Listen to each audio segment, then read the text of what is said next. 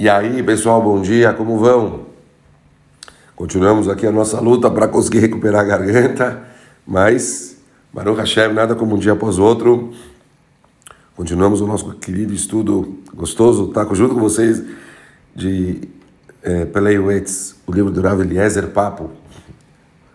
Bom, pessoal, importantíssimo a gente lembrar que hoje é Erev Shabbat, sexta-feira, Sabem que hoje tinham duas palavras aqui no livro, uma tzahar, outra tzarat, palavras negativas que a gente ia estudar, quer dizer, sofrimento, infortúnio, infortúnio.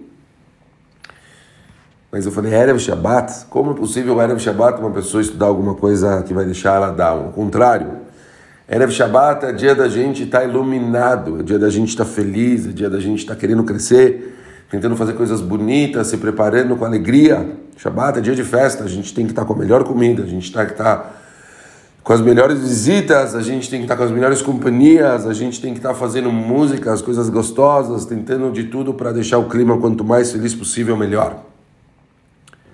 Então a gente vai estudar hoje uma outra palavra chamada tsiur, imagem. Imagem, o que, que o Rav Eliezer Papo quer dizer com isso? Prestem atenção que é espetacular. É muito útil visualizar determinadas imagens na sua mente. O Rav Luria disse que devemos visualizar o nome de Hashem soletrado, letra a letra em hebraico, vocalizado nas vogais da palavra de irá, temor. E a isso que se alude o versículo, consciente eu estou sempre da presença de Hashem. Continuamos. Fala Urav Eliezer. O Talmud ensina que você deve se imaginar parando diante da presença divina quando reza. Quando estiver tentado a pecar, imagine-se diante de Hashem. Os cabalistas escrevem que visualizar sempre a imagem do seu rabino ajuda a adquirir sabedoria. Aqueles que estudam Kabbalah conhecem a eficácia da imaginação, da contemplação e do pensamento.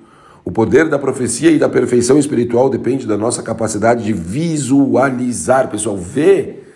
O Talmud menciona quatro sábios que encontraram o Pardês, uma história tão famosa que a gente conhece dos quatro sábios que estudaram, conseguiram se desligar do mundo espiritual, do mundo físico e se conectaram de uma forma total no mundo espiritual. Suas experiências subsequentes foram relativas à profundidade dos seus pensamentos e à sua habilidade de criar imagens dentro da sua mente. O estado do seu espírito depende diretamente do foco do seu pensamento. Feliz daquele que escolhe aproximar-se do santuário interno. Quem se comporta com santidade no mundo físico será santificado no mundo espiritual. Esse é um dos motivos também, pessoal, que eu já ouvi muitas vezes pessoas que colocam fotos de rabanim, rabinos grandes em casa, às vezes no quarto das crianças, colocar coisas positivas, aqueles desenhos legais que as crianças podem ver e imaginar coisas espirituais bonitas. O ser humano ele tem é, uma conscientização muito natural baseado no que ele viu.